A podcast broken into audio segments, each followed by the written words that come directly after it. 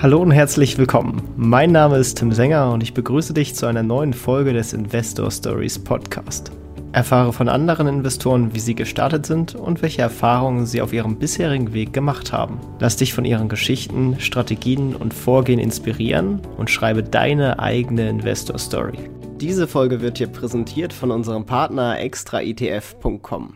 Wie klingen 7% Rendite beim minimalen Aufwand für dich? Unrealistisch? Nein, mit ETFs ist das durchaus möglich. Wenn du mehr darüber wissen möchtest, dann ist der ETF-Guide von Extra ETF genau das Richtige für dich. Denn darin erfährst du, was die besten ETFs für deine Sparpläne sind, wie du die optimale Aktienquote für dein Depot findest, wo du kostenfreie Depots und ETS-Sparpläne hältst, wie du dein Depot kinderleicht analysieren und optimieren kannst und noch vieles mehr. Kurzum, in 60 Minuten lernst du alles, was du über ITS wissen musst. Neben top aufbereitetem Wissen erwarten dich ganz konkrete Tipps, die du direkt umsetzen und so mit ETFs durchstarten kannst. Und das Beste zum Schluss, der ETF-Guide ist schon für kleines Geld zu haben und kann online gekauft werden. Das heißt für dich, in wenigen Minuten könntest du direkt loslegen. Den Link zum ETF-Guide findest du in den Shownotes oder unter investor-stories.de slash ETF-Guide. Und jetzt viel Spaß bei dieser Podcast-Folge. Hallo und herzlich willkommen im Investor Stories Podcast. Ricardo Tunissen, wie geht's dir? Ja, mir geht's sehr, sehr gut, Tim. Vielen Dank für die Einladung. Ich freue mich auf unseren Talk heute.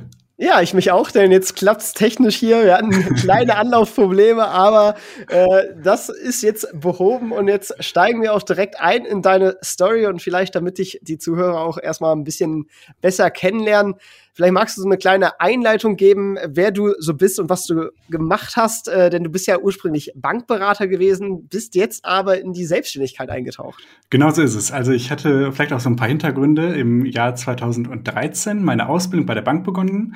Äh, ich war davor schon im Schülerpraktikum, also von der Schule heraus hatten wir ein Pflichtpraktikum, was ich auch schon der Bank absolviert hatte, damals bei der Sparkasse bei uns vor Ort. Ich komme nämlich aus dem ländlichen Bereich und da war das so, so die Anlaufstelle, wo ich gesagt habe, okay, das teste ich einfach mal aus. Und während des äh, Schüler Praktikums habe ich direkt gemerkt, okay, der Beruf, das äh, macht mir doch ganz äh, viel Spaß, das finde ich ganz cool. Und in dem Bereich möchte ich dann auch später gerne meine Ausbildung machen. Und äh, die hatte ich dann im Jahr 2013 gestartet, war dann in der Volksbank, wo ich meine Ausbildung äh, gestartet hatte, zweieinhalb Jahre tätig, war während der Ausbildung in verschiedensten Abteilungen erstmal vorne gestartet im äh, Service- und Schalterbereich, dann in der privaten Kundenberatung über die private Baufinanzierung und äh, viele interne Abteilungen und hatte da auch das große Glück, unter anderem in der privaten Baufinanzierung als auch der Firmenkundenberatung ähm, ja mal reinschnuppern zu dürfen. Und äh, das hat mir extrem gut gefallen, so dass ich dann während der Ausbildung schon gemerkt habe, okay, in diesem Bereich, da möchtest du dich gerne intensivieren oder oder gerne intensiver rein äh, arbeiten. Das äh, findest du ganz besonders cool. Und ähm, dann hatte ich mich auf eine Stelle beworben nach meiner Ausbildung in der Firmenkundenberatung, so eine Trainee-Stelle und habe die äh, glücklicherweise auch dann bekommen und äh, habe dann äh, ja nach der Ausbildung erst einmal, weil das in der Trainingstelle so vorgesehen war, ähm, in der privaten Baufinanzierung gestartet. Dort dann quasi erstmal das private Baufinanzierungsgeschäft von der PICA aufgelernt, den alten Hasen, äh, ja wie man so schön sagt, über die Schultern geschaut und nach und nach ähm, die Urlaubsvertretung übernommen und später auch die Kundengespräche selber geführt. Ähm, und das war auch ganz cool, dass man erstmal in der privaten Baufinanzierung gestartet ist, äh, weil es da große Unterschiede noch gibt zu der gewerblichen Baufinanzierung. Baufinanzierung. Denn in der privaten Baufinanzierung hast du, sage ich mal, eine Gehaltsabrechnung, anhand der du deine Kreditentscheidung äh, von Bankseite fällen kannst. Äh, in der Firmen- und Gewerbekundenberatung, da hast du keine Gehaltsabrechnung mehr in den meisten Fällen, sondern eher eine Bilanz, eine BWA und solche Dinge und musst anhand dieser Unterlagen dann entscheiden, ob du der Person vor dir Geld geben möchtest. Deswegen war das auf jeden Fall eine extrem äh, gute Reihenfolge, sage ich mal, diese beiden Stationen so nacheinander äh, zu absolvieren. Und äh, ja, da bin ich in der Firmenkundenberatung gestartet, habe dort auch noch guten Dreivierteljahr, ein Jahr lang gearbeitet, auch da der gleiche Prozedere, den alten Hasen über die Schultern geschaut. Und äh, dann ist das Jahr 2018 angebrochen und zu dem Zeitpunkt äh, hatte ich bereits seit fünf Jahren eine Fernbeziehung zu meiner Freundin, die in Münster gewohnt hat. Ich hatte am Niederrhein gearbeitet und dann habe ich irgendwann gesagt, okay, äh, jetzt ist das, wenn man es ganz romantisch formuliert, die Entscheidung zwischen äh, dem Beruf vor Ort und der Liebe. und dann habe ich mich dazu entschlossen, meinen äh, wirklich guten Job damals an den Nagel zu hängen und zu sagen, okay, ich möchte die räumliche äh, Distanz verringern, ich kündige meinen Job und ziehe nach Münster mit meiner Freundin zusammen und ja, so bin ich dann in der Selbstständigkeit gelandet. Ja, sehr cool auf jeden Fall. Äh, schöner Rundumcheck. Und äh, gerade dadurch, dass du auch in der Bank gearbeitet hast, hast du natürlich auch einen ganz anderen Blick auf so Finanzierung und weißt genau, worauf schauen Banken so. Da würde ich auch gleich äh, noch mal tiefer eingehen. Vielleicht aber noch mal, um das Ganze so ein bisschen abzurunden, was war denn dein allererstes Investment? Mein allererstes Investment äh, war also ganz ursprünglich der, das gute alte Sparbuch, wo ich dann, äh, wo ich dann erstmal mein Geld drauf angelegt hatte. Ähm, und während der Bankausbildung war ich auch noch extrem äh, konservativ, wo ich gesagt habe, okay, alles was Börse angeht, ah, da, äh, da, da musst du erstmal dich ein bisschen weiter reinfuchsen und hatte dann äh, bei uns bei den internen Programmen mal so verschiedene Festgeldanlagen durchgerechnet und habe gesehen, ah, wenn ich jetzt mein Geld für drei Jahre festlege, dann kriege ich äh, 0,2 Prozent Zinsen, was selbst zur damaligen äh, Zeit äh, noch äh, richtig viel Geld war, weil es damals schon auf dem Sparbuch nichts mehr gab. Und äh, dann hatte ich wirklich immer rumgespielt und dachte, ah, das wäre cool, dann könntest du nach, weiß nicht, drei Jahren die 50 Euro Ertrag erwirtschaften. Und äh, glücklicherweise habe ich mich dann äh, dagegen entschieden, habe nicht mein Geld für drei Jahre gewonnen, sondern bin dann über verschiedene ähm, YouTube-Kanäle, wie zum Beispiel Finanzfluss, damals kennt man ja so für viele, sage ich mal, als guten, äh, guten Start-YouTube-Kanal, um einfach auch mäßig mit dem Thema weiter zu beschäftigen, auf das Thema äh, Börse und Fonds und ETFs und Aktien gestoßen und äh, habe dafür dann ja auch eine gewisse Leidenschaft entwickelt, habe dann gesagt, okay, vielleicht ist dieser festverzinsliche Bereich doch nicht das Richtige, traust du dich doch mal etwas und habe dann äh, meine ersten Fonds von Union Investment gekauft. Äh, mein erstes Investment dort war ähm, ein Fonds von dem Uni Global, wo ich dann auch meine vermögenswirksame Leistung von der Bank angelegt hatte und äh, habe das Ganze dann später auch erweitert über ein Uni-Favorit Aktien, aber ich war erstmal hauptsächlich bei der Union Investment dann mit meinen Investments unterwegs. Aber dann auch ja aktiv. Äh, wie siehst du das Ganze so? Aktiv, passiv? Bist du zufrieden mit der, mit der Performance von deinen Union-Fonds oder gehst du heute mehr auf, auf passiv oder wie bist du da so aufgestellt? Ja, also äh, das ist ja, sag ich mal, so das große Thema, gerade auch so auf Social Media. Was ist besser, aktiv oder passiv investieren mit Fonds? Äh, ich muss sagen, hätte ich damals nicht die Möglichkeit gehabt, in aktive äh, Fonds zu investieren über die Union Investment, hätte ich mit Sicherheit äh, überhaupt keine ähm, Investition an der Börse gewagt, äh, da ich mit dem Thema ETFs damals noch gar nicht so krass in Kontakt stand und mich auch noch gar nicht so ähm, ja sicher gefühlt habe, selbstständig ähm, mir da etwas rauszupicken. Deswegen war das für mich damals Gold wert, dass ich in der ähm, ja, Beratung äh, die Fonds von Union Investment vorgestellt bekommen habe, die auch in der Performance echt gut gelaufen sind. Hätte ich natürlich zum gleichen Zeitpunkt einen vergleichbaren äh, ETF mir ins Depot gelegt, dann wäre der wahrscheinlich mit großer Wahrscheinlichkeit äh, besser gelaufen als der von der Union Investment. Aber äh, in meiner Situation damals äh, hätte ich mit Sicherheit keinen ETF andernfalls gekauft und wäre wahrscheinlich doch sonst auf dem Sparbuch äh, hängen geblieben. Deswegen war das für mich die goldrichtige Entscheidung und ich glaube, äh, da gibt es auch kein richtig und kein falsch. Da muss man immer ähm, überlegen, ob äh, ja die Investitionsentscheidung zu einem selber passt. Also quasi kein richtig und kein falsch, sondern eher ein passend oder unpassend. Und für alle, die sagen, okay, ich traue mir das Ganze selber zu, ich habe Bock, mich damit zu beschäftigen und äh, ich vertraue auf Statistiken, die äh, in vielen Fällen sagen, dass ähm, die passiven Geldanlagen langfristig die aktiven Fonds äh, zu 70, 80, 90 Prozent oder welcher Statistik man da auch Glauben schenken mag, schlagen werden. Für die sind dann wahrscheinlich ETFs die bessere Wahl. Aber für Leute, die ähm, ja gerne auf die persönliche Beratung äh, Wert legen in der Bank vor Ort und sich nicht so viel selber trauen, andernfalls vielleicht sonst gar nicht aktiv werden würden, für die sind mit Sicherheit auch aktive Fonds eine gute Möglichkeit. Ja, ja, das sehe ich tatsächlich genauso, weil ja auch oft kritisiert wird, äh, wenn dann so Berater irgendwelche Fonds verkaufen oder so. Mittlerweile sehe ich das gar nicht so kritisch. Natürlich wäre es schöner, wenn man äh, da eine, eine, allgemeine Beratung bekommt, aber dann muss man halt auch zum Honorarberater im Idealfall gehen oder einen guten Berater haben.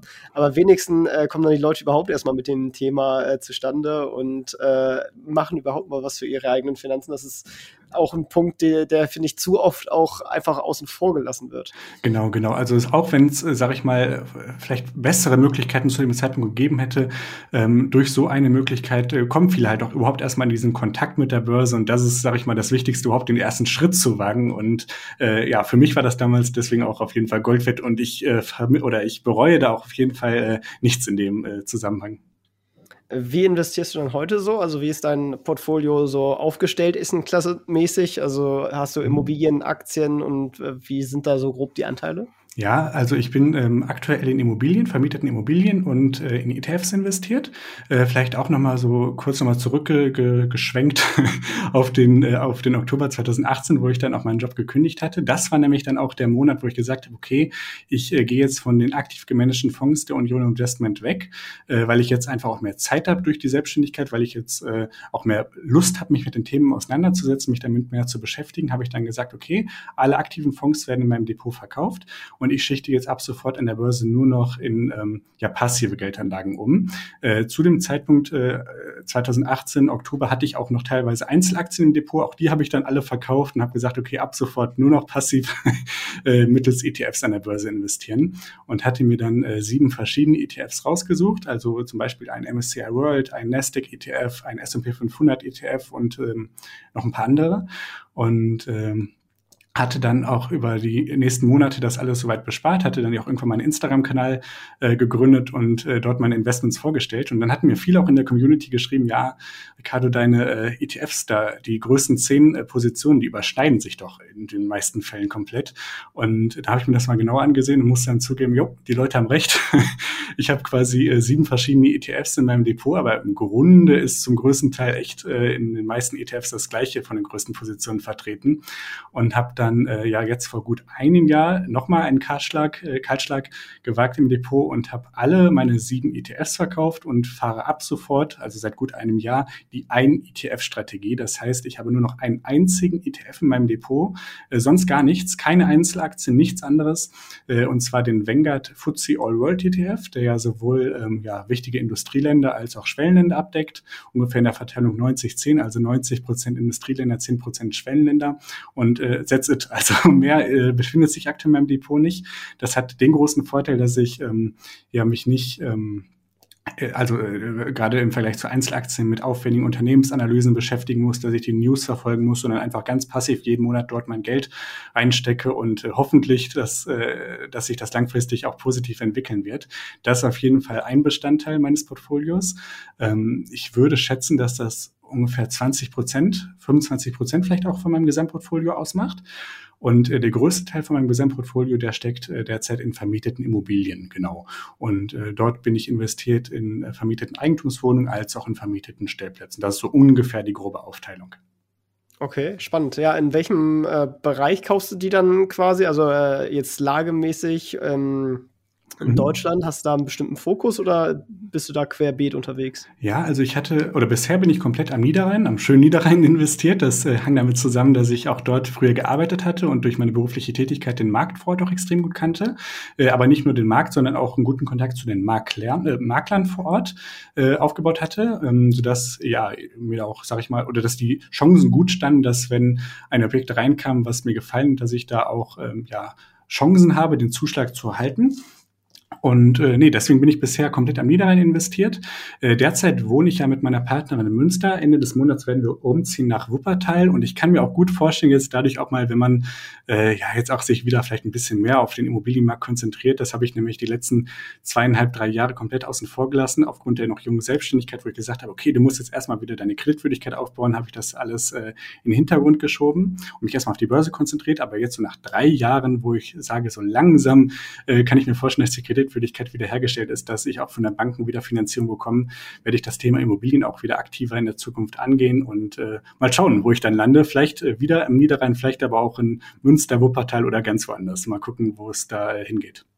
Spannend, ja. Äh, da wird mich natürlich dann auch interessieren, äh, als Finanzierungsspezialist, wie hast du denn deine Immobilien finanziert und die Finanzierung strukturiert? Bist du da mit äh, 110 Prozent Fremdkapital drin oder äh, nur 50 Prozent oder wie, wie bist du da aufgestellt?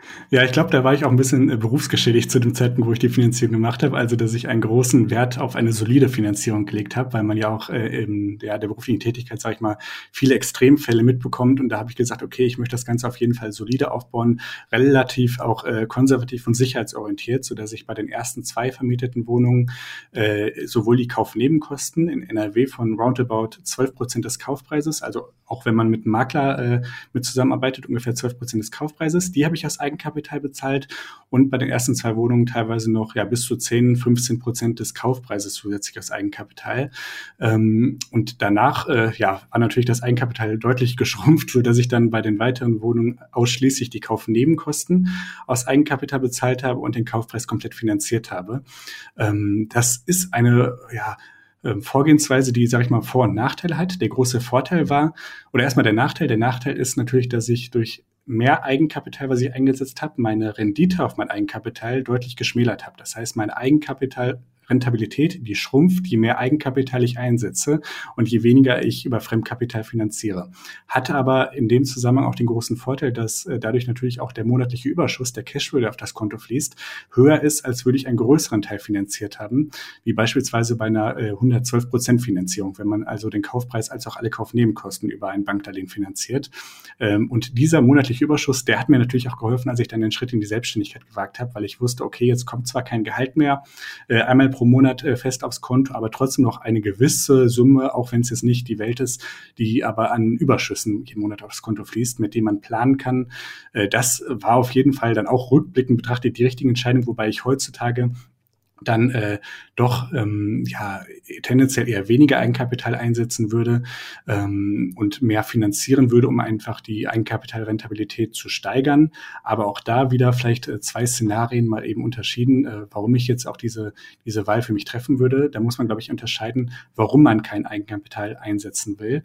Ähm, Variante eins ist ja, ich will kein Eigenkapital einsetzen, weil es anderweitig investiert ist, beispielsweise an der Börse, in Aktien, ETFs oder aktiven Fonds oder wo auch immer. Und das Geld soll dort für mich arbeiten äh, und ich möchte quasi das Geld oder ich möchte kein Eigenkapital einsetzen, weil es bereits anderweitig investiert ist. Und ich gehe davon aus, dass wo es investiert ist, mehr Rendite erwirtschaftet wird, als Zinskosten auf der anderen Seite gespart werden können. Das ist auf jeden Fall eine Variante, die ich aktuell so ein bisschen im Kopf habe und ähm, wo ich auch glaube, dass das dann ja ähm, auch äh, grundsätzlich solide ist, wenn man sich dafür entscheidet, relativ wenig Eigenkapital einzusetzen. Die andere Variante, das andere Szenario ist natürlich, ich will kein Eigenkapital einsetzen, weil ich kein Eigenkapital habe. Das heißt, ich äh, will eine Immobilie komplett finanzieren, inklusive aller Kaufnebenkosten, weil ich kein Geld auf dem Konto habe, ich habe kein Geld auf dem Sparbuch, ich habe kein Geld auf dem Depot. Dann ist das natürlich eine ganz andere Geschichte, was auch das Thema ähm, ja, persönlicher Risikotoleranz angeht. Äh, wie viel Risiko halte ich aus? Womit kann ich noch abends ruhig schlafen, ruhig ins äh, Bett gehen? Ähm, das muss natürlich jeder für sich selber entscheiden, aber ich glaube, dass die erste Variante doch sehr oder deutlich solider ist als die Variante, wenn man keine Ersparnis hat, kein Geld hat und deswegen alles finanziert, weil man einfach kein Eigenkapital zur Verfügung stehen hat. Ja, ja. Bis dann habe ich jetzt auch quasi so rausgehört, dass du ein Cashflow-orientierter Anleger bist, also dass sich die Wohnung auf jeden Fall selbst abbezahlen soll und am besten auch noch ein guter Batzen übrig bleibt. Genau, genau. Also das war auf jeden Fall am Anfang äh, auch so, dass ich gesagt habe, okay, die soll sich nicht nur selber abbezahlen, sondern auch monatlich noch einen guten Überschuss erwirtschaften. Äh, auch jetzt, wenn ich eine neue Wohnung kaufen äh, würde, äh, wäre mein großer Fokus, dass auch da die Wohnung sich von selber abbezahlt, dass ich nicht monatlich draufzahlen muss und dass der Cashflow jeden Monat positiv aufs Konto fließt. Äh, allerdings Allerdings müsste der jetzt nicht mehr, sag ich mal, so hoch ausfallen wie damals, als ich die ersten Wohnungen 2017 gekauft hatte, sondern da würde ich schon eher sagen, okay, ich finanziere das so, dass äh, ja mit möglichst wenig Eigenkapitaleinsatz äh, ja, plus minus null monatlich rauskommt oder vielleicht ein gewisser Überschuss, äh, weil ich nicht draufzahlen möchte. Aber ich würde jetzt nicht, sage ich mal, noch äh, irgendwie fünf oder zehntausend Euro mehr Eigenkapital einsetzen, nur damit monatlich 50 Euro mehr auf das Konto fließen. Da würde ich dann schon etwas mehr Risiko fahren, weil ich einfach sage, das Geld möchte ich dann lieber doch äh, an der Börse in ETFs investieren, weil ich davon ausgehe persönlich, dass meine langfristige Rendite bei ETFs höher ist als die Zinskosten, die ich auf der anderen Seite zahlen muss, wenn ich das Geld äh, nicht für die Finanzierung einsetze die Anzahl an Objekten, die ja so einen Cashflow bringen, der für genau das ausreicht, der ist ja auch begrenzt. Wie findest du dann die passenden Objekte da? Oder wie hast du deine, die du schon hast, gefunden? Ja, also damals, äh, das erste, ähm, die erste Wohnung, die hatte ich über einen bekannten Makler äh, gefunden, äh, mit dem ich auch schon öfter mal Kundenfinanzierung zusammen gemacht hatte. Und er hatte mir ja, hatte mich informiert, dass dort eine neue Wohnung reingekommen ist. Das war eine relativ kleine Wohnung mit 39 Quadratmetern. Und ähm, ja, da habe ich mir die einfach mal angeschaut, habe direkt gemerkt, okay, die gefällt mir gut. Die war auch zu dem Zeitpunkt schon vermietet. Die ist auch nach wie vor noch mit der gleichen Miet, Mieterin, an die gleiche Mieterin vermietet. Und äh, nee, das war, das war direkt ein Glücksgriff, sag ich mal. Der hat mir gut gefallen, habe dann ähm, den Zuschlag auch tatsächlich bekommen. Und äh, das war dann so die erste Wohnung, also relativ äh, klein. Und ansonsten äh, kann ich auch ja, so als Empfehlung geben, dass man sich auf jeden Fall einen sogenannten Suchauftrag hinterlegt. Äh, in so einem Suchauftrag steht zum Beispiel drin, dass man in einem Standort X in der und der Lage eine Wohnung sucht. Äh, die Wohnung soll ungefähr die Größe haben, soll ungefähr die Ausstattung haben und ungefähr zu diesem Kaufpreis verfügbar sein. Und diesen Suchauftrag, den kann man dann bei den Maklern äh, in dem Investitionsstandort hinterlegen und sagen, okay, Leute, wenn ihr jetzt eine Wohnung reinbekommt, die auf die Kriterien zutrifft, trifft, dann äh, ruft mich gerne an oder schreibt mir eine E-Mail. Äh, das hat den großen Vorteil, dass man sich als ähm, ja, Interessent äh, schon so ähm, Angebote sichern kann, die vielleicht noch gar nicht im Internet gelandet sind und dadurch noch nicht dem breiten Markt zur Verfügung gestellt wurden. Hat also den Vorteil für den Interessenten und natürlich auch den Vorteil für den Makler, äh, dadurch, dass äh, der Makler sich dadurch auch die Anfertigung des Exposés sparen kann, weil äh, bevor er sich jetzt, sag ich mal, hinsetzt und über mehrere Stunden ein Exposé anfertigt mit Fotos und allem drum und dran, äh, hat er vielleicht schon fünf oder zehn Interessenten an der Hand, die sich für genau dieses Objekt interessieren. Ist natürlich auch eine enorme Arbeitsersparnis, wenn man einfach die Leute kontaktieren kann. Deswegen ist das auch so meine Empfehlung. Auf jeden Fall bei den Maklern vor Ort einen Suchauftrag hinterlegen. Und äh, so einen Suchauftrag, den kann man beispielsweise auch bei Immobilien Scout 24 hinterlegen, ähm, dass man auch dort, sobald ein Objekt hochgeladen wird, was auf die eigenen Kriterien zutrifft, äh, eine E-Mail bekommt im Stundenrhythmus oder einmal täglich, je nachdem, wie man das einstellt. Und das äh, mega coole an der ganzen Sache ist halt, dass das komplett kostenlos ist. Also das äh, kann ich auch wirklich nur jedem empfehlen, der gerade auf äh, Immobiliensuche ist, einfach mal so einen Suchauftrag einzugeben. Das dauert eine Minute und kostet gar nichts. Und dann ist man auf jeden Fall äh, ja deutlich schneller an interessanten Objekten gegenüber allen, die vielleicht äh, am Wochenende einfach mal durchscrollen und gucken, was so die letzten vier, fünf Tage hochgeladen wurde. Denn äh, dann hat man natürlich schon 20, 30, äh, 40, 50 Leute je nach Lage vor sich. Und das ist extrem schwierig, dann noch einen Zuschlag Auftrag zu bekommen. Deswegen auf jeden Fall so einen Suchauftrag hinterlegen. Das ist so meine Empfehlung an alle. Ja, ja, wirklich sehr wichtig. Nutze ich tatsächlich auch. Da habe ich genutzt, als ich noch nach Immobilien geguckt habe. Ich versuche ja meine wieder loszuwerden, weil sie mir keinen Spaß macht. ähm, ja, äh, woher kam dann das Geld, äh, mit dem du dann am Anfang deine Investments getätigt hast, als du noch das Eigenkapital sozusagen äh, mehr zur Verfügung hattest? Hattest du das angespart oder welche Quellen hast du da genutzt? Genau, genau. Also ich hatte es angespart. Ich hatte in der Bank auch gut verdient, sage ich mal, war relativ sparsam unterwegs, hatte dadurch für meine erste Wohnung das Eigenkapital zusammen und danach ja hatte ich mich ganz früh nochmal ausgetestet an verschiedenen Dingen. Von also erstmal war ich ja relativ konservativ unterwegs, dann ist das komplett umgeschwungen in hochspekulative Investments, dann habe ich mit Optionsscheinen einfach mal ein paar Dinge ausprobiert. Das äh, ist teilweise äh, gut gegangen, ist am Ende aber auch dann richtig in Hose gegangen, so dass ich auch für mich davon abgeschworen habe und gesagt, okay, das rührst du dann doch besser nicht mehr an. Das heißt, ich habe dadurch auf jeden Fall meine Risikotoleranz kennengelernt, was auch sehr, sehr gut war. Aber bevor es in die Hose gegangen ist, am Ende ähm, konnte ich doch einfach gute Gewinne äh, einfahren und die Gewinne habe ich dann wiederum genutzt, um die dann äh, auch in die Wohnung zu investieren. Und ja, die Wohnung hatten ja auch äh, alle, sag ich mal, einen monatlich ähm, positiven Cashflow, sodass man dann auch immer schneller wieder das neue Eigenkapital aufbaut aufbauen konnte. Und ja, so bin ich dann quasi da, da reingerutscht und äh, so war das dann auch möglich. Okay, ja, spannend. Ja, wie sieht das Ganze in der Zukunft aus? Was sind deine nächsten Steps? Was sind die finanziellen Ziele, die du erreichen möchtest? Ähm, also derzeit ist mein, mein großes Ziel, dass ich mein Depot weiter ausbauen möchte, äh, weil die Verteilung von ungefähr ja so 75 zu 25, die ist mir ein bisschen zu krass auf Immobilien gewichtet. Ähm, ich habe ja die letzten drei Jahre keine Immobilieninvestments getätigt äh, und ähm, also aufgrund der Kreditwürdigkeit, die ich erstmal wieder aufbauen musste, aufgrund der noch jungen Selbstständigkeit. In Zukunft kann ich mir das zwar wieder vorstellen, aber mein erster und äh, großer Fokus liegt jetzt erstmal darauf, mein äh, Depot wieder aufzubauen, sodass das Verhältnis von Immobilien zu ähm, Börse etwas ausgeglichener ist, vielleicht so bei 60, 40 irgendwie landet. Und deswegen äh, ist jetzt so mein Ziel, erstmal äh, diesen einen ETF, den ich bespare, auf, äh, bei der Strategie, die ich auch erstmal festhalten möchte, äh, ja, weiter zu füllen. Immer wenn ich was überhaupt, das dort reinzustecken und natürlich auch meinen monatlichen Sparplan dort weiter äh, rein zu, reinzuhauen.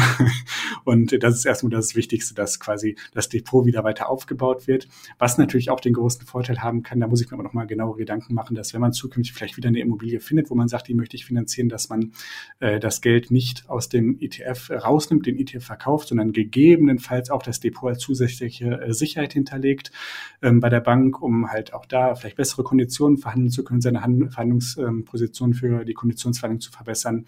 Da muss ich mir noch mal so ein paar Gedanken zu machen, weil das nicht nur Vorteile hat, was die Konditionen angeht, sondern natürlich auch Nachteile, Beispielsweise, dass äh, man nicht unbedingt so frei ist, was äh, Verkäufe angeht oder ähm, Umschichtung im Depot, dass das gegebenenfalls von der Bank abgesegnet werden muss. Da muss ich mir deswegen noch mal ein paar Gedanken machen. Aber das sind auf jeden Fall so Ideen, die ich im Kopf habe, die ich dann auch in Zukunft weiter verfolgen möchte. Aber ansonsten, äh, wenn wir das jetzt mal alles über, also alles zusammenfassen, mein größter Fokus liegt erstmal darauf, meine Selbstständigkeit aufzubauen äh, und auszubauen, äh, dann an zweiter Stelle das Depot weiterhin aufzubauen und dann an dritter Stelle irgendwann kommen dann nochmal weitere Immobilieninvestments, aber das hat dann erstmal die untergeordnetere Priorität.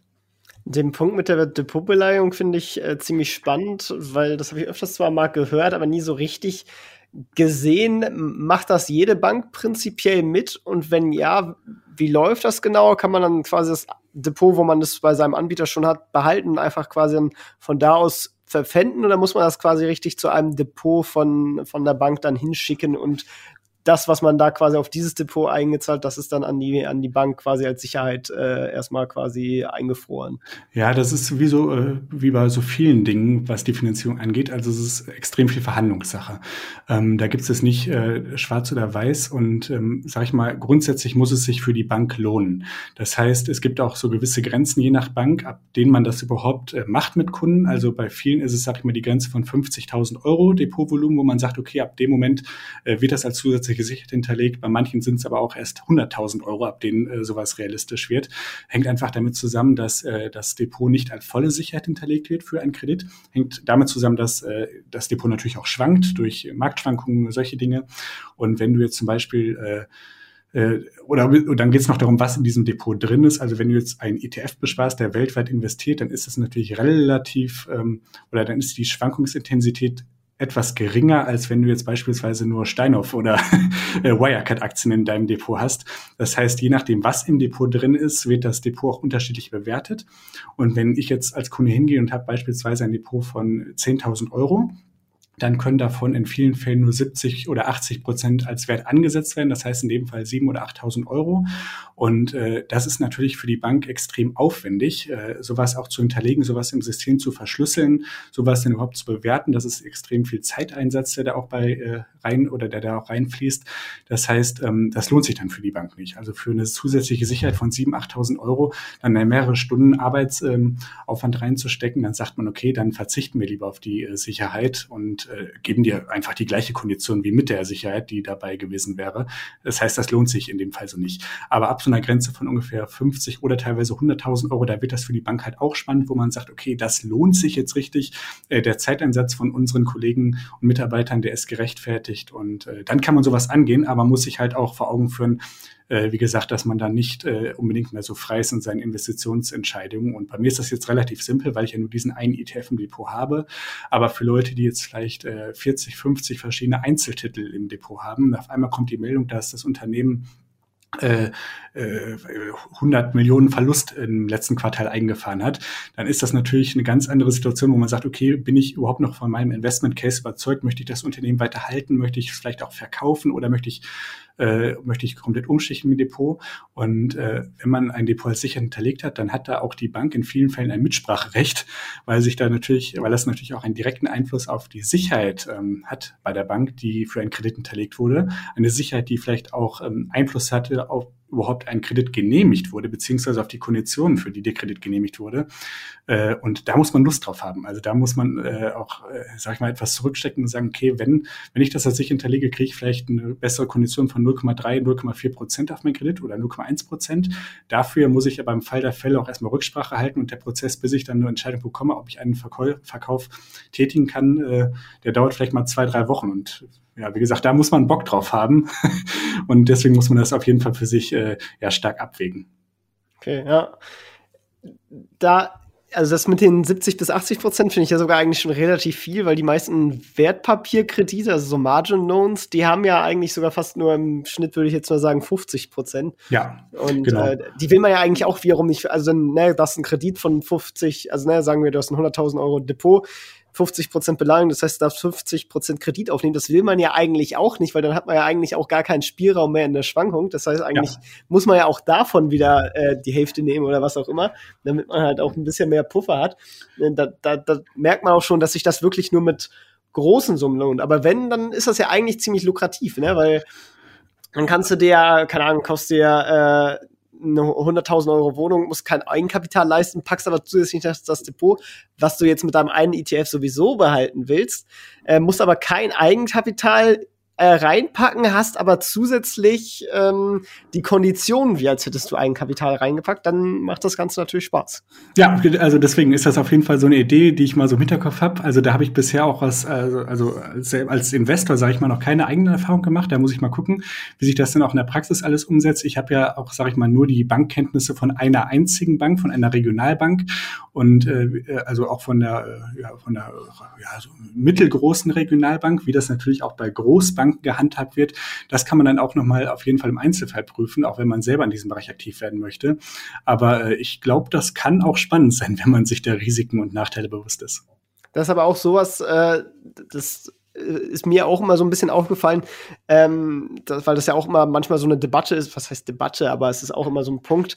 Ähm, ähm, gehe ich über einen Finanzierungsvermittler oder gehe ich direkt zur Bank? Das ist ja wahrscheinlich ein Punkt, wo man über den Finanzierungsvermittler eigentlich nicht so viel machen kann. Klar, der kann das für einen auch verhandeln, aber wo es natürlich deutlich einfacher ist, wenn man direkt mit einer Bank spricht. Oder wie siehst du das Ganze? Ähm ja, also ich glaube auch, ähm, wenn man eine lange Kundenhistorie bei einer Bank hat, das heißt, man ist dort vielleicht schon ein paar Jahre Kunde, hat in der Vergangenheit schon äh, gutes Geschäft miteinander gemacht, man hat vielleicht ein, äh, ein Girokonto, ein Geschäftskonto bei der Bank schon und hat auch vielleicht schon die ersten Fonds dort bespart, dann hat man natürlich auch eine ganz andere Ausgangslage für Verhandlungen, was Kredite angeht, was Konditionen angeht und was überhaupt Zusagen für eine äh, Finanzierung angeht, als würde ich jetzt als Neukunde zu einer Bank kommen, die mich äh, noch nicht kennt. Also dieses Thema äh, Vertrauen, was man über Jahre lang aufbaut aufbaut, das äh, hilft einem schon extrem viel weiter. Denn gerade so im Finanzierungsbereich, da ist in den meisten Fällen nichts von der Stange, was jetzt zumindest jetzt äh, ja, so, Immobilienfinanzierung angeht. Da ist viel ähm, individuell, da ist viel verhandelt, da ist äh, da ist äh, viel auch Handschlagqualität, was dahinter steckt, ähm, Vertrauen, was man sich über Jahre erarbeitet hat äh, Zuverlässigkeit, die man ausstrahlt, Kompetenz, die man ausstrahlt, die einem dann die Karten spielen. Das heißt, ähm, ja, wenn ich jetzt schon absehen kann, dass ich in Zukunft eine Finanzierung mache und ich habe auch schon eine Bank im, im Fokus, wo ich sage, okay, mit der möchte ich das eigentlich ziemlich gerne machen, dann kann es sich lohnen, äh, bereits frühzeitig in Kontakt mit der Bank zu treten, nicht erst, wenn die Finanzierung quasi vor der Tür steht, sondern frühzeitig sich vorzustellen, sich als Person auch zu verkaufen, zu zeigen, dass man ähm, sich an Absprachen hält, dass man diese Handschlagqualitäten hat, äh, äh, sodass man dann, wenn irgendwann es wirklich aktiv wird und man sagt, okay, jetzt habe ich gerade eine Immobilie reinbekommen, die möchte ich finanzieren, dass man sich dann schon vor Ort äh, ja kennt und auch dadurch viel schnellere Entscheidungen ähm, ja von der Bank getroffen bekommt. Also das ist auch da vielleicht mal so meine Empfehlung an, an jeden, den das interessiert.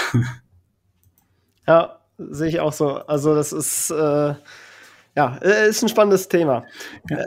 Also es gibt, es, es gibt vielleicht auch noch äh, kurz zum Thema Finanzierung, ähm, weil, weil man ja auch oft überlegt, was kann ich machen, um vielleicht auch äh, eine bessere Finanzierung zu bekommen von den Konditionen oder eine schnellere Zusage, überhaupt eine Zusage zu bekommen. Da muss man unterscheiden zwischen der äh, sogenannten wirtschaftlichen und materiellen Kreditwürdigkeit und der persönlichen Kreditwürdigkeit. Und äh, die wirtschaftlich-materielle Kreditwürdigkeit, die beinhaltet solche Dinge wie Zahlen, Daten, Fakten. Also wie ist mein Gehalt? Welches Nettovermögen habe ich? Wie ist mein, meine, meine Sparfähigkeit jeden Monat? Was bleibt hängen? Und welche Rücklagen Umfragen habe ich in der Vergangenheit gemacht. Also alles, was, sag ich mal, so trockene Zahlen, Daten, Fakten darstellt. Aber ein Punkt, der oft auch übersehen wird, das ist die persönliche Kreditwürdigkeit. Und das sind eben genau diese Punkte, die ich gerade meinte, also wie Handschlagqualität, äh, Vertrauenswürdigkeit, Kompetenz, die man ausstrahlt. Ähm, also viele weiche Faktoren, die auch äh, großen Einfluss darauf haben, ähm, ja, wie eine Finanzierung am Ende läuft. Also kriege ich den Zuschlag und wenn ich den Zuschlag bekomme, zu welchen Konditionen bekomme ich das? Also das sind nicht immer nur die Zahlen, Daten, Fakten, diese harten Punkte, sondern auch viele weiche weiche Faktoren, weil wir äh, auch gerade so in Verhandlungen äh, ja unter Menschen verhandeln. Also wir sind ja keine Roboter, sondern da spielen ja auch immer Emotionen mit rein, wie ähm, ja, wie sehr vertraue ich in mein Gegenüber, dass er mir das Geld ordnungsgemäß und zum richtigen Zeitpunkt zurückzahlt. Und solche Punkte, die kann man auch alles mit diesen weichen Faktoren beeinflussen. Ähm, und aufgrund dessen kann sich das tatsächlich auch lohnen, wirklich frühzeitig in den Kontakt mit der Bank zu treten und dort sich auch als Mensch vorzustellen. Ja, ja, das ist das ist ein spannender Insight, muss ich sagen. Hast du da noch so ein paar andere Kniffe, äh, was man als Kunde so tun kann, um, um gegebenenfalls noch bessere Konditionen rauszukriegen? Ja, also das Wichtigste ist tatsächlich ähm, den Eindruck, den man äh, vermittelt als Kunde. Also äh, Beispiel, ich, ich mache jetzt einen Kundentermin aus für nächste Woche, äh, Mittwoch 16 Uhr. So, und ich sitze dann als Bankberater nächste Woche, äh, Mittwoch um 16 Uhr da und der Kunde kommt nicht. Und ich habe keine Info bekommen, dass der Kunde irgendwie verhindert ist, weil es kann ja immer sein, dass etwas dazwischen kommt. Aber wichtig ist halt, dass man in solchen Fällen dann auch absagt, dass man einfach weiß, okay, wenn ich etwas ausgemacht habe mit dem Kunden, auch wenn es nur so ganz simple Dinge sind, wie ein, äh, wie ein Gespräch, ein Jahresgespräch, Gespräch, dann ähm, ist das ein Zeichen von, von Respekt, dass wenn man nicht kann, dass man äh, sich frühzeitig abmeldet, äh, weil die Zeit ja nicht nur für einem selber wichtig ist, sondern auch von seinem Gegenüber. Das ist eine Wertschätzung, die man seinem Gegenüber entgegenbringt.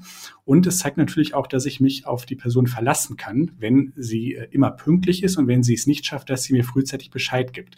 Äh, und die große Frage, die man ja, sage ich mal, ähm, aus, aus Banksicht beantworten muss, wenn jemand mit der Kreditanfrage auf einen zukommt, ist, möchte ich dieser Person Geld geben und wie sicher bin ich mir, dass ich das Geld ordnungsgemäß zurückerhalte?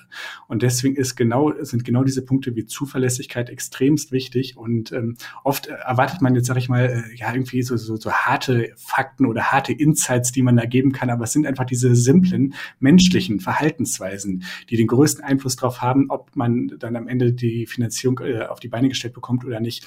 Denn gerade auch wenn zum Beispiel äh, der monatliche Überschuss relativ knapp ist und die wirtschaftliche Kreditwürdigkeit relativ eng ist, wo man zum Beispiel sagt, okay, das könnte jetzt knapp werden, ähm, ist es nicht alles so auf dem Papier äh, ja, einfach darzustellen, was die Rechnung angeht. Selbst dann kann die Finanzierung zugesagt werden, wenn diese äh, ja, persönliche Kreditwürdigkeit, diese weichen Faktoren überzeugen. Das heißt, dann sagt man, okay, das ist zwar alles, das rechnet sich nicht so sauber und ich bin mir da nicht so sicher, wie das von den Zahlen her alles funktionieren soll, aber ich weiß, der Kunde ist gut. In den letzten zehn Jahren war der immer zuverlässig, hat immer alles geklappt und ich weiß, wenn ich ihm das Geld gebe, der wird alle Hebel in Bewegung setzen, dass wir das ordnungsgemäß zurückerhalten.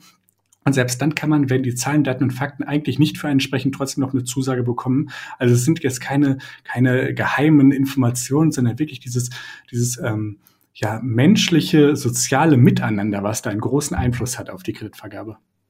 Ja, wirklich wichtiger Punkt. Jetzt kommen wir mal zum eher unschöneren Thema. Äh, und zwar würde mich nämlich interessieren, was denn dein größter Fehler beim Investieren war. Mein größter Fehler beim Investieren äh, war definitiv äh, damals meine Risikotoleranz noch nicht zu kennen. Also das ist der Punkt, auf den ich gerade schon mal so kurz angespielt hatte, wo ich auch äh, an der Börse rumgezockt hatte am Anfang mit Optionsscheinen äh, hin und her. Und äh, das ist am Ende dann richtig in die Hose gegangen. Da hatte ich äh, auf äh, Daimler ähm, auf, auf äh, steigende Kurse gewettet. Das war nämlich kurz nach dem äh, VW-Skandal, wo alle Autowerte in den Keller gerauscht sind und ich dachte, ah, jetzt bist du, jetzt bist du total äh, schlau und setzt auf schnell steigende Kurse und hatte dann äh, ja auf steigende Kurse bei Daimler, also auch einem Autowert äh, gehofft. Und dieser Zock ist komplett am Ende nach hinten losgegangen. Da hatte ich äh, gut 3000 Euro Verlust äh, realisieren müssen mein äh, Zertifikat ist komplett wertlos verfallen und das hat schon ordentlich wehgetan. Äh, wenn man dann also das war, da saß ich auf der Arbeit, hatte gerade auf mein Handy gucken gesehen, okay, das Ding ist jetzt wertlos und gerade sind die mal eben 3000 Euro durch die Lappen gegangen, 3000 Euro von deinem ersparten Geld, was ja wirklich auch hart ist, sowas zusammenzubekommen, die sind mal eben in Flammen aufgegangen und das hat wirklich wehgetan. Da musste ich auch erstmal dann äh, ja eine Nacht drüber schlafen, um, um das wieder alles so zu ordnen, zu realisieren und habe da aber für mich festgestellt, okay, ähm, diese spekulativen Dinge, das ist nichts für dich. Äh, davon lässt du ab sofort die Finger und hält sich da komplett von fern und gehst mehr auf die soliden äh, Anlagen, äh, was, was Fonds oder ETFs angeht. Und alles, was spekulativ ist, wie irgendwelche Optionsgeschäfte, äh, da, da hältst du jetzt ab sofort Abstand von. Das heißt, der größte Fehler war das auf jeden Fall, aber ähm, auch natürlich das größte Learning. Also ich habe mir das jetzt auch schön geredet in den letzten Jahren, dass man sagt, okay, ja, das war jetzt ein großes Learning, aber unterm Strich war es das natürlich auch. Und ähm, wenn ich jetzt so zurückblicke, würde ich es tatsächlich auch nicht anders machen wollen. Denn sonst, wenn das wahrscheinlich nicht passiert wäre, dann hätte ich meine Risikotoleranz äh, vielleicht gar nicht kennengelernt oder erst viel, viel später hätte vielleicht noch viel, viel mehr Fehler gemacht. Und deswegen war das, glaube ich, doch im Großen und Ganzen gut, dass mir das dann passiert ist. Aber das war auf jeden Fall mein größter Fehler. Ja, ja, auf jeden Fall. Das ist natürlich äh, wichtiges Learning, das auch gut ist, das am Anfang gehabt zu haben, weil es tut natürlich auch deutlich mehr weh, äh, wenn man dann später das mit mehr Geld hat, das Learning. Ja, auf jeden ähm, Fall. Da, da ist es doch besser so. Aber auf der sonnigeren Seite, was war denn dein größter Investment bis, äh, Erfolg bisher? Ähm, mein größter Investment-Erfolg äh, war wahrscheinlich äh, tatsächlich die erste vermietete Wohnung. Also das war ähm, für mich der Moment, wo diese ganze Theorie, diese monatelange Vorbereitung, was auch das Know-how angeht, in die äh, Tat umgesetzt wurde und wo man von den Büchern, die man zuvor gewälzt hatte, wo man sich wirklich richtig reingearbeitet hatte, von den Musterberechnungen, die man durchgeführt hatte, von den von den äh, Bank, äh, von dem Bank äh, Know-how, sag ich mal, was man auch für die Finanzierung in dem Bereich aufgebaut hatte, wie man solche Finanzierung für Immobilien aufbaut. Das war so der Schritt, wo ich gesagt habe, okay, jetzt gehst du mal diesen, diesen, diesen harten Weg und gehst aus der Theorie raus und machst es einfach mal in der Praxis. Du nimmst jetzt mal dein echtes Geld in die Hand und gehst das Risiko ein und ähm, nimmst nicht nur dadurch die Chancen auf, sondern auch die ganzen äh, Nachteile und Risiken, den ganzen Aufwand, den nimmst du dir jetzt äh, äh, auf. Und das war auf jeden Fall ein Schritt, der, an dem ich sehr gewachsen bin, der für mich äh, sehr viel ja, Emotion, der in mir viel Emotion ausgelöst hat, äh, was auch extrem aufregend war. und das hat mir extrem viel Spaß gemacht, wo man auf einmal gesehen hat, okay, du bist jetzt, du bist jetzt auf dem Papier tatsächlich äh, Eigentümer von einer echten Wohnung. Du bist jetzt äh, echter Vermieter und wenn jetzt äh, die äh, die Mieter ausziehen, dann musst du dich tatsächlich um äh, neue Mieter kümmern. Du musst Besichtigungen durchführen, du musst Mietverträge ausstellen, du musst, ähm, du musst Zusagen erteilen, du musst Absagen erteilen, du musst die Hausverwaltung kontaktieren, du musst die Hausverwaltung kennenlernen, du musst Jahresabrechnungen erstellen. Solche Dinge, das war total aufregend und das war auf jeden Fall auch mein größter Erfolg, weil man dann von diesem, von diesem Lernen ins Umsetzen gekommen ist und das, das hat mir extrem viel Spaß gemacht und da hatte ich dann auch ja so, so blutgeleckt gesagt, gemerkt, dass das, das macht richtig Bock. Davon willst du mehr haben, dass das löst total viele positive Emotionen in dir aus. Äh, mehr, mehr, mehr. Machst du das dann alles selber? Also, äh, oder nutzt du eine, eine Sondereigentumsverwaltung für bestimmte Sachen? Ja, also mittlerweile mache ich wieder alles selber. Ich hatte 2017 und 2018 eine Sondereigentumsverwaltung engagiert, ähm, weil ich damals auch so diese Idee hatte, ah, okay, du möchtest am liebsten ähm, möglichst wenig Aufwand damit haben, du möchtest am liebsten alles passiv haben, dass einfach nur monatlich der äh, Cashflow auf dein Konto fließt. Äh, leider ist das allerdings nicht so gelaufen, wie ich mir das vorgestellt hatte, ohne da jetzt so ganz tief ins Detail gehen äh, zu wollen. Äh, vielleicht grob zusammengefasst, also Informationen sind nicht so geflossen, wie ich mir das gewünscht hatte. Und das hatte dann, zu, dann dazu geführt, dass ich gesagt habe, okay, oh Gott, du zahlst da ja auch gutes Geld für äh, monatlich, dass diese Verwaltung sich darum kümmert. Und wenn das dann nicht so läuft, wie du das vorstellst und du nicht so genau weißt, ob wenn du jetzt nichts hörst, dass das ein gutes Zeichen ist, weil man ja oft sagt, wenn du nichts hörst, dann läuft alles. Und wenn du dessen nicht mehr sicher bist und dadurch nicht weißt, ob vielleicht doch im Hintergrund was irgendwas läuft, warum du dich kümmern müsstest. Äh, das war dann ja auch so der Moment, wo ich gesagt habe, okay, dann nimm das lieber alles wieder auf deinen Schreibtisch. Alles, was sofort äh, ab sofort in Schriftverkehr läuft, läuft alles über deinen Tisch. Da kümmerst du dich wieder selber drum. Und deshalb hatte ich dann im Jahr 2018 die Zusammenarbeit mit der Sondereignungsverwaltung vorzeitig wieder aufgelöst. Seitdem mache ich wieder alles selber und das klappt auch äh, ganz gut. Was allerdings nicht heißen soll, dass ich irgendwie kein, kein Fan Fan von Sondereignungsverwaltung bin, aber meine Empfehlung ist auf jeden Fall, dass wenn man sich dafür entscheidet, mit einer Sondereignungsverwaltung zusammenzuarbeiten, dass man extrem großen Wert äh, auf Qualität legt, dass man sich vielleicht auch vorher ähm, von äh, bekannten oder befreundeten Investoren, die in dem gleichen Bereich unterwegs sind, Feedback einholt, wen könnt ihr empfehlen und wo sollte man vielleicht lieber die Finger von lassen das ist extrem wichtig. Also Sondereigentumsverwaltung, ja, kann Sinn machen, kann einem extrem viel Arbeit abnehmen, aber Qualität ist da das A und O und äh, da kann man auch gerne mal äh, gut Geld monatlich in die Hand nehmen, wenn man dafür auch eine gute Qualität bekommt, weil das ist langfristig deutlich mehr wert als der günstigste Anbieter, wo man dann doch Unterlagen hinterher rennt oder äh, wo Dinge dann doch nicht so laufen, wie man sich das vorstellt. Ja, sehr gut, sehr gut. Ja, spannender Einblick. Ja, kommen wir auch schon zum Abschluss und runden das Ganze äh, ab mit äh, einer meiner Lieblingsfragen. Äh, welche Bücher haben dir auf dem Weg geholfen und welche würdest du vielleicht auch weiterempfehlen? Vielleicht so dein, dein Top-Buch. Ja, also mein erstes Buch, was ich gelesen hatte zum Thema Immobilien, war äh, Erfolg mit Wohnimmobilien von Thomas Knedel. Äh, die Unterüberschrift war, so werden Sie in sechs Monaten zum äh, privaten äh, Immobilieninvestor. Und das fand ich total spannend, das hatte mich gecatcht. Und dann waren wir damals im Südfrankreich-Urlaub, dann saß ich da am Strand und hatte den ganzen Urlaub mir dieses Buch äh, durchgelesen, habe gesagt, okay, das, das willst du auch machen. und tatsächlich hatte diese Unterüberschrift Wort gehalten. Sechs Monate später saß ich beim Notar und hatte die erste Wohnung gekauft. Also das Buch war extrem äh, wertvoll, weil äh, der Autor darin nicht nur Informationen gibt, also wie, wie, worauf muss ich achten bei der Finanzierung, worauf muss ich achten bei der Hausverwaltung, worauf muss ich achten bei der Neuvermietung, sondern auch neben diesem Informationspart äh, Motivation liefert oder auch Inspiration, da Einblick in die eigenen Investments vom Autor gegeben werden, äh, wie, was er daraus gelernt hatte, was vielleicht bei ihm auch so die Aha-Momente waren, das hat mir total viel äh, gebracht und das war echt ein richtig cooles Buch. Und ansonsten kann ich auf jeden Fall noch für alle, die sich für Immobilien investieren, die Bücher von Alexander Goldwein investieren, äh, empfehlen. Äh, da hatte ich auch äh, drei Bücher ins Auge gefasst. Das war einmal Steuerleitfaden für Immobilieninvestoren, äh, wo es so um die Grundlagen geht, was das Thema Steuern bei vermieteten Immobilien angeht, was extrem äh, auch wichtig und cool ist, wenn man das weiß, äh, je nachdem, ob man seine Steuererklärung selber macht oder auch nicht. Aber selbst wenn man die Steuererklärung durch einen Steuerberater anfertigen lässt, äh, glaube ich, ist es immer gut, zumindest die Grundlagen, was Steuern angeht, zu beherrschen. Äh, dann auf jeden Fall auch von ihm das Buch Geld verdienen mit Wohnimmobilien und auch äh, Vermietung und Mieterhöhung äh, denn in diesem letztgenannten Buch Vermietung, Mieterhöhung äh, werden auch anwaltsgeprüfte Mustertexte veröffentlicht für den Schriftverkehr mit zum Beispiel der Hausverwaltung oder Mietern. Das heißt, äh, wenn man irgendwie mal eine Miete nicht bekommen sollte und dann ähm, ja, sich dazu entscheidet, die erste Mahnung rauszuschicken, dann ist es natürlich auch extrem wichtig, eine rechtlich saubere, ein rechtlich sauberes Schreiben aufzusetzen. Und dort äh, hilft dieses Buch extrem weiter, weil man dort quasi diese anwaltsgeprüften Mustertexte bekommt, die eins zu eins übernehmen kann und einfach nur ähm, ja, auf die individuelle Situation abändern muss. Das hat mir auch extrem viel geholfen. Das waren, glaube ich, so jetzt diese Top drei oder ich glaube Top vier Bücher waren es jetzt sogar, die ich da im Immobilienbereich auf jeden Fall empfehlen würde. Und natürlich vielleicht auch ein BGB, was man noch in der Hinterhand hat. ja, das äh, fand ich auch eine sehr sympathische Empfehlung vom Sebastian Fesser, der hat das auch schon genannt. Äh, Bücher braucht man alles nicht. Das einzige wichtige Buch ist das BGW. Ja. das fand ich sehr sympathisch. ja, also auf jeden Fall. Also immer zum Nachschlagen ist es ganz gut, auch äh, zur eigenen Beruhigung, wenn man weiß, dass man auf der sicheren Seite ist und auch wenn man irgendwelche äh, Paragraphen im Internet liest, dann lohnt es sich vielleicht auch mal die nachzuschlagen, um zu verstehen, was da eigentlich hintersteckt und auch so ein bisschen Futter zu bekommen oder wie man sagt, Fleisch am äh, Knochen, dass man auch, wenn da Rückfragen bekommen, dass man einfach auch ein bisschen Background-Wissen hat, um da dann vernünftig und solide darauf zu antworten. Ah. Ja, sehr cool. Äh, jetzt vielleicht noch zum Abschluss ein Rat, den du äh, jemanden auf den Weg geben möchtest, äh, der auch gerade begonnen hat zu investieren.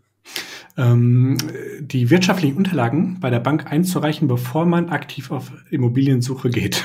Das hat äh, auch da wieder den Hintergrund, dass ähm, wenn äh, zwei Szenarien. Szenario eins ist, ich suche erst eine Immobilie. So, jetzt habe ich eine tolle Immobilie gefunden, die mir total zusagt, die möchte ich gerne haben und gehe dann zur Bank. Die Bank hat noch nichts von mir vorliegen, keine Gehaltsabrechnung, gar nichts. Und ich sage, die Immobilie möchte ich gerne finanzieren. Je nachdem, wie, ich, äh, wie bekannt ich bei der Bank bin, kann allein der, der Termin für ein Finanzierungsgespräch bis zu zwei Wochen dauern, bis der überhaupt stattfindet. Äh, geschweige denn die Finanzierungszusage. Das heißt, so ein Prozess, wenn ich die Wohnung gefunden habe und noch nicht bei der Bank war, kann es teilweise drei oder vier Wochen sogar dauern, bis ich eine Finanzierung Beziehungszusage in der Hand halte. Und in der Zwischenzeit ist natürlich die Wohnung schon längst weg. Das heißt, äh, Schnelligkeit ist heutzutage extremst wichtig. Und alle, die natürlich zuvor mit der Bank gesprochen haben, die sind schneller als ich und dann kriegen dann den Zustand und ich gehe leer aus. Deswegen ist meine Empfehlung auf jeden Fall, ähm, die, äh, die Reihenfolge umzudrehen und erst das Gespräch mit der Bank zu suchen, dort alle seine wirtschaftlichen Unterlagen einzureichen, dass die Bank äh, intern einen raten kann. Das heißt, man reicht äh, seine Selbstauskunft ein, die kriegt man oft von der Bank äh, gestellt, die man dann einfach ausfüllen muss. Man reicht seine Gehaltsabrechnung rein und kann die Schufa-Auskunft schon mal von der Bank ziehen lassen, spricht schon mal in einem sogenannten Grundsatzgespräch durch, welche äh, Finanzierungssummen überhaupt möglich wären, wo die Bank mitgehen würde.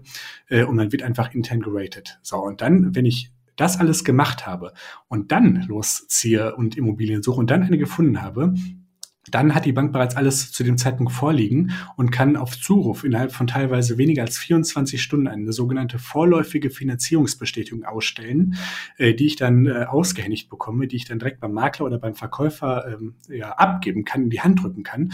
Und äh, das verschafft natürlich auch wieder diese, diese Handschlagqualität oder diese, diese Zuverlässigkeit, die man dann beim Makler oder beim Verkäufer erzeugt, nach dem Motto, okay, die Person hat anscheinend schon mit der Bank gesprochen, die hat schon eine Finanzierung grundsätzlich aufgebaut ähm, die kriegt dann natürlich deutlich eher einen Zuschlag als eine Person, wo man erstmal drei, vier Wochen darauf warten muss. Wichtig hierbei ist, ähm, dass so eine vorläufige Finanzierungsbestätigung keine richtige Finanzierungsbestätigung ist.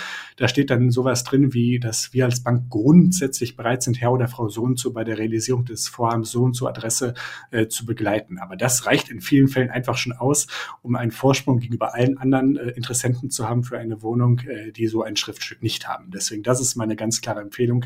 Erst die wirtschaftlichen Unterlagen bei der Bank einreichen, sich intern raten lassen und danach auf Immobiliensuche gehen. Okay, ja, äh, großartiger Tipp auf jeden Fall. Sehr schön ausführlich, aber äh, sehr wichtig tatsächlich, weil wer am besten vorbereitet ist, gerade bei so einem hohen Wettbewerb um, um gute Wohnungen, der, der kriegt dann halt auch gerne mal den Zuschlag. Genauso ist es. Schnelligkeit ist alles.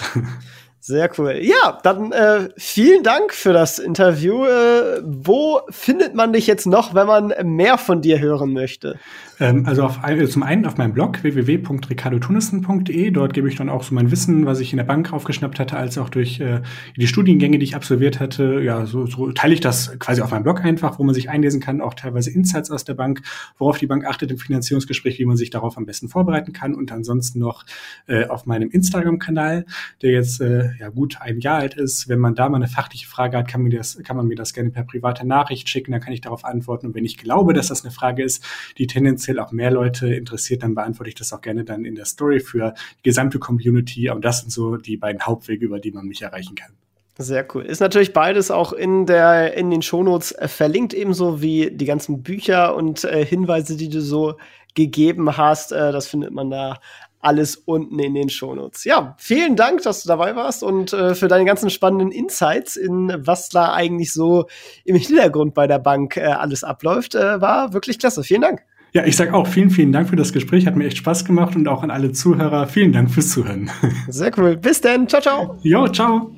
Das war's auch schon wieder mit dieser Podcast-Folge. Ich danke dir ganz herzlich fürs Zuhören. Wenn dir der Podcast gefallen hat, würde ich mich sehr freuen, wenn du ihn mit einer Bewertung auf iTunes unterstützt. Außerdem möchte ich dich gerne dazu einladen, der Investor Stories Community auf Facebook beizutreten.